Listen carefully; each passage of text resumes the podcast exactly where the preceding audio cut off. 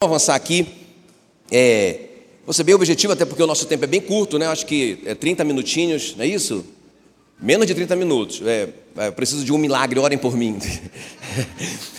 Mas, irmãos, eu estava vindo para cá e, e, a gente saiu muito de madrugada, né? Então eu fui fazendo meu TSD no avião, né? E aí eu eu tô ali, essa palavra foi entrando em mim, sabe? Eu fui anotando um monte de coisa, pensei assim, Rapaz, eu vou pregar, um dia eu vou pregar essa palavra, porque isso aqui é de Deus, sabe? Aquilo foi, mas foi mexendo comigo, né? Foi falando no meu próprio coração, né? E aí a gente foi almoçar junto eu e o Willy, e aí o Willy falou que hoje a gente vai consagrar janeiro e fevereiro. Quando ele falou janeiro e fevereiro, eu pensei, não é? Olha, o mês de janeiro é um mês crítico. Muita gente, muito bebezinho na fé, desvia em janeiro, nas férias, né? Muito bebezinho, que estava começando, aí em janeiro, meu irmão, o cara vai, e aí é complicado, né? E também fevereiro, olha, muita gente, eh, eu não sei por aqui, né, mas é, para as bandas de lá encontro os crentes lá nos bailes da vida em fevereiro, né? Claro, alguns que são mais ou menos crentes. Então eu pensei, puxa vida, então essa palavra que Deus me deu no avião é para agora é para hoje, é para hoje à noite. Aí que eu fui entender. Né? Então vocês vão me perdoar porque eu fui assim meio que. Eu, ela está em construção ainda. Né? Quando eu pregar pela, pela segunda, terceira vez vai ficar melhor, mas. Mas o importante é que o Espírito Santo falou, eu tentei, eu tentei assim negociar com ele, mas eu tinha uma, uma coisa pronta já. Ele falou, não, é essa aqui mesmo. Então tá bom, tá bom?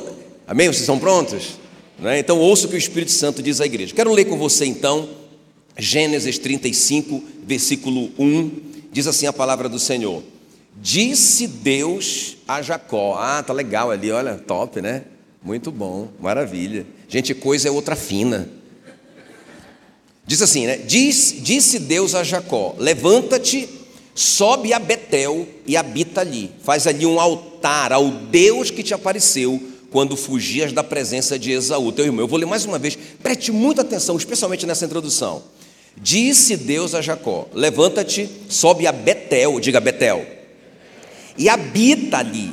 Faze ali um altar ao Deus que te apareceu quando fugir da presença de Esaú, o teu irmão. Curva a sua cabeça, deixa eu orar por você. Espírito Santo querido, muito, muito, muito obrigado, Senhor. Eu tenho tanta convicção que o Senhor queria que essa palavra fosse ministrada hoje à noite. Então o Senhor vai falar com muita gente aqui, como o Senhor falou comigo nessa madrugada. Ó oh Deus, eu clamo em nome de Jesus que o Senhor derrame sobre nós espírito de sabedoria e de revelação. Seja muito mais do que o ensino, seja realmente o Senhor nos desafiando, nos exortando com o teu amor, corrigindo os nossos caminhos. É no nome de Jesus que nós oramos e te agradecemos. Amém, amém. Se você querer na sua oração, aplauda bem forte o nome de Jesus. Muito bem. Então, eu, eu tenho certeza que essa aqui é uma fase do Jacó, da vida do Jacó. Quem lembra do Jacó lá de Peniel? Que muita gente às vezes nem percebe. Né? Eu mesmo confesso que eu não tinha ainda prestado atenção nessa parte da vida do Jacó. Então, o que é que está acontecendo aqui? Só para vocês entenderem. O Jacó, ele está fugindo né, do Esaú, porque ele, ele cometeu um grave erro, né? é, enganou o pai, enganou o irmão, tomou a benção da primogenitura, e agora ele está fugindo do Esaú, porque o Esaú está querendo matá-lo, né? Então ele foge dali e ele passa 20 anos na casa do Labão, né? Sob o Labão, ou seja, na verdade é a universidade do professor Labão, que ele vai aprender não é, o preço de enganar os outros, porque ele vai ser enganado, né? Ele ele trabalha sete anos pela Raquel e recebe a Lia. Depois ele trabalha mais sete anos pela Raquel, são agora 14. Não é? E depois ele trabalha mais seis anos, um verdadeiro escravo. Agora, o que é está acontecendo? O Jacó, então, ele está voltando para casa. E quando ele está voltando para casa, é muito interessante, Deus vai falar com ele. Deus vai dizer assim para ele: Olha, eu sou o Deus de Betel onde ungiste uma coluna, onde me fizeste um voto, levanta-te agora, sai desta terra e volta para a terra da tua parentela. Então veja bem, Deus está mandando o Jacó para onde agora? De volta para Betel. Tudo começou ali em Betel, lembra? Quando ele sai da casa dos pais dele para fugir do Esaú, e ele encontra ali, ele tem uma, um, uma visão, né? Deus subindo, é, aliás, os anjos subindo e descendo as escadas, não descendo e subindo, né? mas subindo e descendo, faz, faz muita diferença, porque os anjos estão ali guardando ele. Né? Então, subindo e descendo, ele entende ali aqui a casa de Deus. Ele batiza aquele lugar que chamava luz, ele chama de casa de Deus. Então, tudo começa ali. Aí ele sai de lá, Deus fala com ele: Olha, eu vou abençoar você. Ele, ele repete as bênçãos de Abraão para o Jacó. Benditos que te abençoarem, malditos os que te abençoarem, eu estou contigo, vai dar tudo certo. E ele vai e passa todo esse tempo na casa lá do Labão. Quando ele está voltando, Deus fala para ele: volta lá para Betel, volta lá onde tudo começou. Quem está comigo aqui? É? Levanta um altar ali para mim, volta para Betel. Então, essa ordem muito clara. O que que o Jacó vai fazer? Presta atenção. O que, que ele vai fazer? Gênesis 33, 18, eu quero que vocês leiam comigo. Voltando então de Padã, Padã Arã, que é a casa do Labão, chegou Jacó são e salvo a Siquém, que está na terra de Canaã, e armou a sua tenda junto da cidade. E a parte do campo onde armara a sua tenda, ele comprou dos filhos de Amor, Ramor, pai de Siquém, por cem peças de dinheiro. Irmãos, em vez dele ir para Betel, ele desobedece a ordem de Deus e ele para num lugar aparentemente mais confortável, cheio de, de pasto. Ele compra uma fazenda, ele, ele constrói uma casa e vai ficando por ali, naquele lugar. E isso falou muito no meu próprio coração, sabe por quê, irmãos? Porque é interessante, ele constrói a casa, compra a fazenda, começa a trabalhar ali, Deus não mandou ele fazer isso. Puxa vida, depois dele ter tido um encontro tão tremendo com Deus, não é? É, primeiro Deus falou para ele, prometeu várias coisas para ele. Beleza, mas ele tinha que passar aqueles 20 anos lá com Labão mesmo. Ele tinha que passar para ele aprender. Aí ele, agora Deus está bom, chega, ele está rico agora. Agora volta para Betel e ele para nessa nesse lugar. Você sabe o que, é que vai acontecer nessa cidade? Irmão, uma tragédia.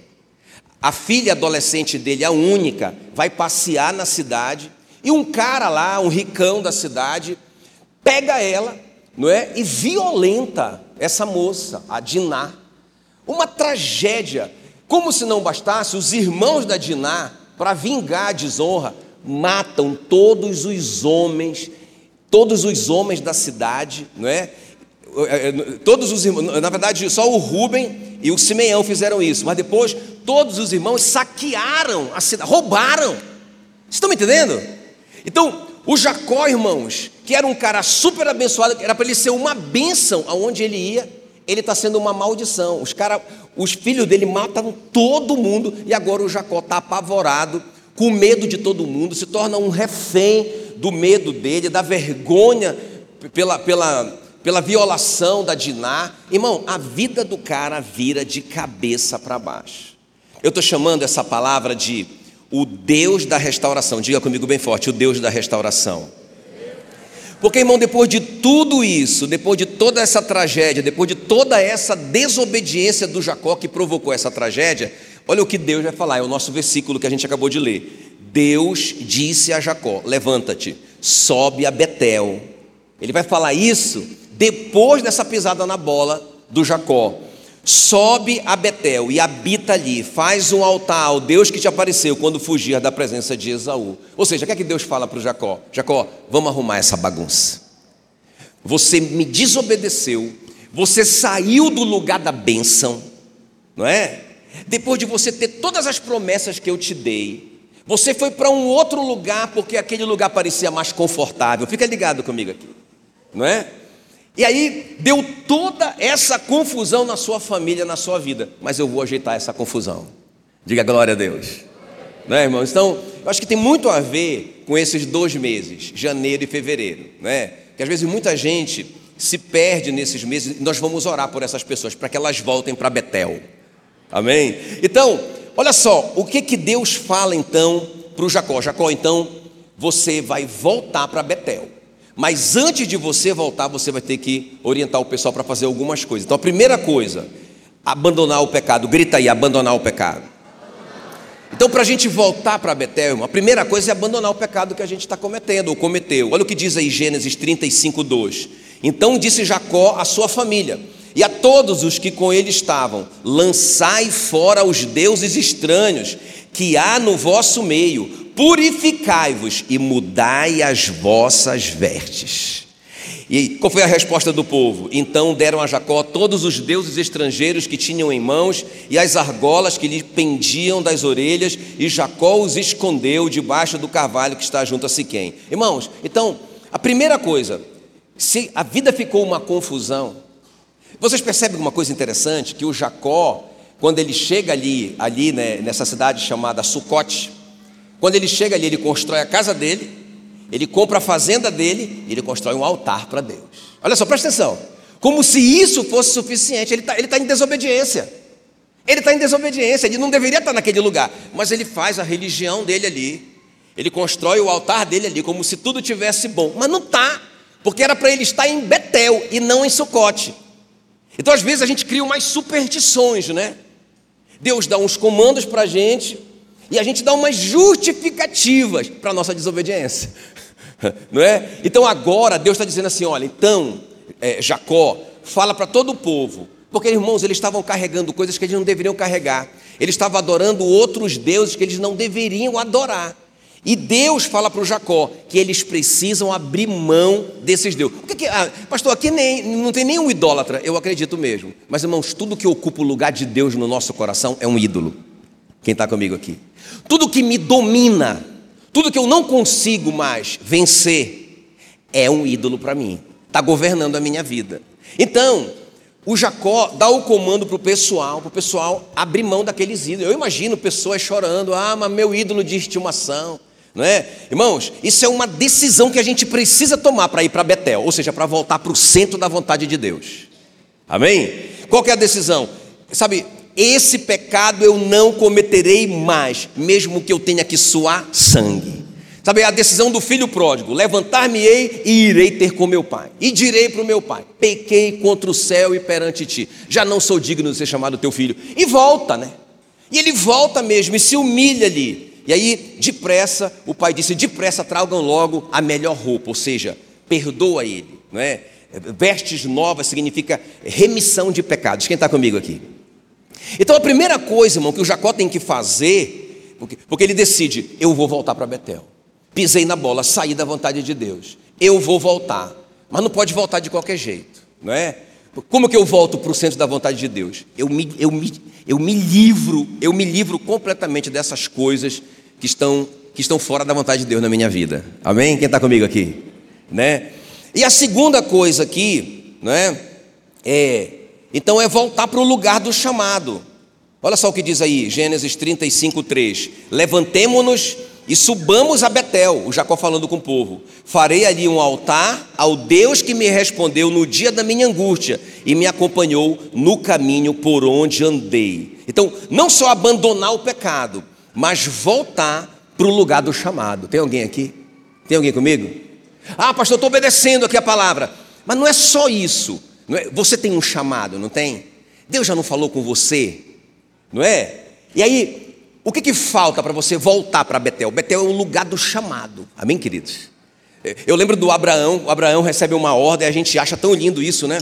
É, é, sai da tua terra, da tua parentela e vai para o lugar que eu te mostrarei. O Abraão vai, e ele obedece. Que, que homem obediente, cheio de fé. Só que quando ele chega lá nesse lugar do chamado, o que é que ele encontra? Os cananeus dominando a terra, e ele encontra a terra numa seca terrível. O que é que ele faz? Ele sai do lugar do chamado e vai para o Egito. Porque o Egito é mais confortável. O que acontece no Egito, fora do lugar do chamado? Depois do Abraão ter recebido tanta promessa maravilhosa, quase que ele perde a dona Sara. A dona Sara foi parar no harém do rei do Egito, irmãos. Uma tragédia. Deus precisou colocar uma praga ali entre as mulheres para que, o, que o rei do Egito mandasse a Sara sair dali junto com Abraão, para o Abraão voltar para o lugar do chamado. Vocês estão me entendendo? Então, nós precisamos fazer essas duas coisas para a gente voltar para Betel. Então, a primeira coisa, a gente se livrar desses ídolos, dessas coisas que estão nos dominando. E a segunda coisa, a gente voltar para o lugar do chamado. Agora, deixa eu te falar o que aconteceu, o final dessa história, as consequências para a gente chorar. Quer ver ler comigo aí? Gênesis 35, 5. Quando eles realmente é, é, abriram mão dos ídolos, quando eles realmente decidiram, eu vou voltar para Betel, para o lugar que Deus me chamou, o que é que vai acontecer? Gênesis 35, 5. A primeira coisa, autoridade espiritual, eles vão receber. Diga autoridade espiritual. Olha o que diz: Tendo eles partido, o terror de Deus invadiu as cidades que lhes eram circunvizinhas, e não perseguiram os filhos de Jacó. Assim chegou Jacó à luz chamada Betel, que está na terra de Canaã. Ele e todo o povo que com ele estava. Irmão, presta bem atenção no que eu vou te falar. Quando a gente abre mão desses ídolos, quando a gente decide realmente deixar esse pecado, ok? Irmãos, o que vai acontecer, a primeira coisa, a gente vai recuperar a nossa autoridade espiritual. Não é? Interessante, o, o, o, Adão e a Eva, eles estavam ali dominando a serpente, eles estavam ali felizes, estava tudo certo ali no paraíso, porque eles estavam em obediência. O que foi que a serpente fez que o Adão e a Eva fizessem? Só desobedecessem. Só isso. Aí eles perderam a autoridade. Agora quem estava no comando era Satanás, a serpente. Não é? Então, irmãos, a obedi quanto mais obediência, mais autoridade. Bora repetir isso? Quanto mais obediência, mais autoridade. Se você sabe que tem algo na sua vida que está errado, né? Vou dar só um exemplo, né? Eu tenho até medo de dar exemplo, que eu acabo acertando o seu, né? Assim, aquelas mentirinhas, né? Aquelas mentirinhas. Se você não consegue se livrar disso, isso é um ídolo. Isso está vencendo você, está te dominando. É? Então, o que acontece? Você perde sua autoridade. Por isso que o apóstolo Paulo diz: olha, mantenham a fé e a boa consciência. Porquanto, alguns tendo rejeitado a boa consciência, vieram naufragar na fé. Então, o cara sabe que está errado o que ele está fazendo, ele sabe que é pecado, ele sabe que é um ídolo na vida dele que ele não consegue tirar, aí ele se culpa por isso. E ele não tem fé. Aí o diabo sabe, não é? E o diabo chega e bagunça a vida dele e ele, e ele não tem autoridade para mandar o bicho embora. Quem está me entendendo? Mas a primeira coisa que acontece aqui, quando eles resolvem esse problema, eles recuperam a autoridade. O Jacó estava apavorado, pensa o cara cheio de promessa e com medo, com medo dos povos em volta, que vão pegar gente, que vão nos matar. O Jacó perdeu a paz. Pensa o homem de Deus, não é? O, o filho do Isaac, o herdeiro da promessa, apavorado lá. Por que, que ele está apavorado? Porque ele sabe que tem culpa, né? Que tem pecado. Os filhos deles, eh, os filhos dele mataram, destruíram uma, uma cidade, covardemente. Né? Vocês lembram como é que foi? Os caras queriam casar com a Diná, e eles falaram assim: não, não pode casar com a Diná se não for circuncidado. Naquele cara que violentou a, a, a Diná, queria casar com a Diná, né, para consertar a bagunça. Ele disse: não, tem que ser circuncidado, mas não só você, todos os homens de Sucote. É? E quando todos os homens estavam circuncidados, no terceiro dia que eles estavam né, inflamados, que eles não podiam nem levantar, porque não tinha nem anestesia e nem anti-inflamatório para fazer a circuncisão, então eles foram lá covardemente e mataram todos os homens da cidade. Não é? Então o Jacó se sente culpado por isso. E também todos aqueles ídolos que, que eles carregavam por todo o tempo, o Jacó se sente culpado, ele sabe que está errado. Mas agora que eles se livraram disso, volta a autoridade. Quem está me entendendo? E, as, e o, os povos em volta ficaram com medo deles. Interessante isso. Interessante isso. Então, irmãos, quando a gente começa a consertar com Deus, a gente cresce em autoridade. Você não precisa, você não precisa dizer para Satanás: olha aqui, Satanás, eu estou deixando esse pecado, eu estou deixando esse, estou deixando esse. Você não precisa dizer nada, só deixa. Que ele sabe. Amém? Não é? E a última coisa que acontece aqui como consequência disso, desse concerto com Deus, é a intimidade com Deus. Olha o que diz aí Gênesis 35, 7. Edificou ali um altar, o Jacó. E aquele lugar ele chamou El Betel. Como que era o nome do lugar antes? Betel. Por que, que ele chamou El Betel? Quem sabe o que é Betel? Casa de Deus, né? El, Senhor, Bet, casa. Então, casa de Deus. Por que, que o Jacó chamou de El Betel? Porque, irmãos, o Jacó conhecia a casa de Deus, de Betel. Aquele lugar onde tinha escada, os anjos subindo e descendo. Ele sabia, aqui é a casa de Deus. Mas agora, ele conhece o Deus da casa de Deus. Quem está me entendendo? E ele chama aquele lugar de El Betel. Porque não só, irmãos, ele recebeu autoridade, mas ele cresceu em, em intimidade com Deus, quando ele fez aquelas decisões radicais na vida dele. Amém, queridos?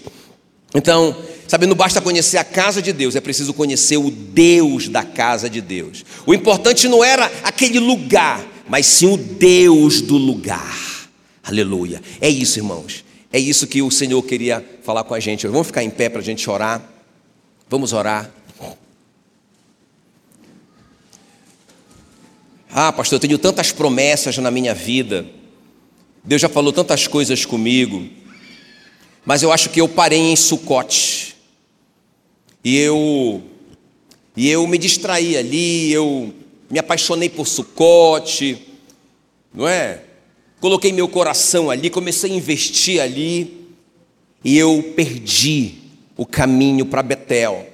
Fiquei longe do lugar que Deus preparou, separou para a minha vida. E aí tem acontecido algumas coisas que eu reconheço, algumas tragédias na minha vida, porque eu saí do centro da vontade de Deus. Mas eu quero a restauração do Deus da restauração.